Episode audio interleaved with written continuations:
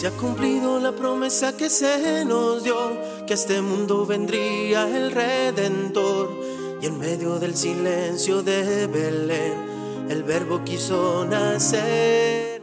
Reciban un cordial saludo de parte del Padre Allen Rodríguez de la comunidad de los siervos misioneros de la Santísima Trinidad.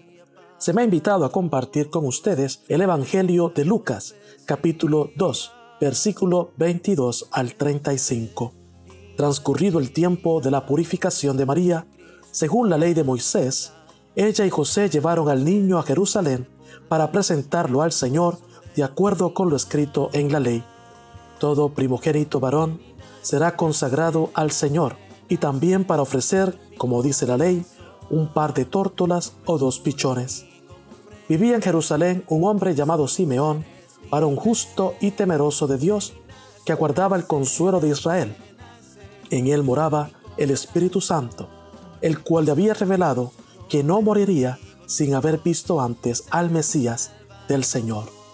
Movido por el Espíritu, fue al templo y cuando José y María entraban con el niño para cumplir con lo prescrito por la ley, Simeón lo tomó en brazos y bendijo a Dios diciendo, Señor, ya puedes dejar morir en paz a tu siervo, según lo que me habías prometido, porque mis ojos han visto a tu Salvador, al que has preparado para bien de todos los pueblos, luz que alumbra a las naciones y gloria de tu pueblo Israel. El padre y la madre del niño estaban admirados de semejantes palabras. Simeón los bendijo y a María, la madre de Jesús, le anunció, Este niño ha sido puesto para ruina y resurgimiento de muchos en Israel como signo que provocará contradicción, para que queden al descubierto los pensamientos de todos los corazones. Y a ti una espada te atravesará el alma. Hermanos, hermanas, lo proclamado es palabra del Señor. Gloria a ti, Señor Jesús. Nace, nace, Cristo en mi corazón. En el Evangelio de hoy vemos a José y María cumpliendo con lo prescrito en la ley, fueron a presentar al niño. Es recibido por Simeón, un anciano, pero con un corazón totalmente abierto a las inspiraciones de Dios y del Espíritu Santo. Y fue esta inspiración la que le permitió ver cara a cara el rostro del amor de Dios a través de este niño, del Mesías, del Emanuel. Como dato interesante, Simeón hace una oración que exclama que proviene de lo más profundo de su corazón. Ahora tu siervo puede morir en paz, porque mis ojos han visto al que viene a traer la salvación. Y ese niño es luz para las naciones.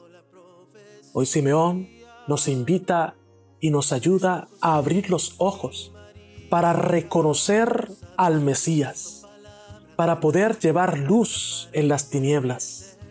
En cada rincón, en cada lugar de este mundo, podemos, hermanos y hermanas, ver al Mesías. En cualquier situación en donde las sombras cobijen y donde todo parezca estar perdido, nosotros abrimos los ojos, aportamos nuestro granito de arena para que otros puedan ver la luz. Pero no podemos llegar hasta este punto si como Simeón no dejamos que nuestro corazón se inspire por el Espíritu Santo. Hermanos y hermanas, es el Espíritu Santo el único que nos permite contemplar la grandeza y la gloria de Dios. Segundo, Simeón hace una profecía. Este niño va a ser signo de contradicción a muchos les molestará sus acciones y sus palabras, porque este niño que viene a actuar con amor, lamentablemente, al ser un signo de contradicción, será rechazado por muchos. Pero cada uno de nosotros que lo reconoce y lo recibe, sabiendo las consecuencias del amor de Dios, no nos rendimos y sabemos que es ese amor el que nos lleva a vencer. Tercero, María sabe de esta profecía. Cuando Simeón le dice, una espada atravesará tu camino, María guarda estas palabras en silencio, porque sabe que su Hijo Jesucristo, el Mesías, viene con una misión. Y la misión es salvarnos. Y si parte de esta misión y las consecuencias de la misión es la cruz, María, silente y obediente, la aceptará en su corazón. Este relato del Evangelio de San Lucas nos invita a abrir los ojos como Simeón por la humildad y la sencillez para reconocer las diversas presencias del Señor en este mundo, pero también para vivir con sentido oblativo, con sentido silente, como María. María hoy representa a cada uno de nosotros, la comunidad cristiana.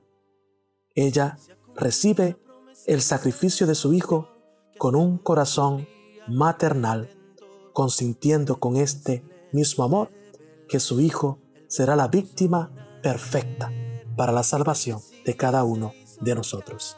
Que nos bendiga el Padre, el Hijo y el Espíritu Santo. Amén. Alegría para todos, se cumplió la profecía. Pero José y María. No saben si Cristo, palabra de verdad, tendrá para nacer ese portal en el corazón de la humanidad. Ven y nace,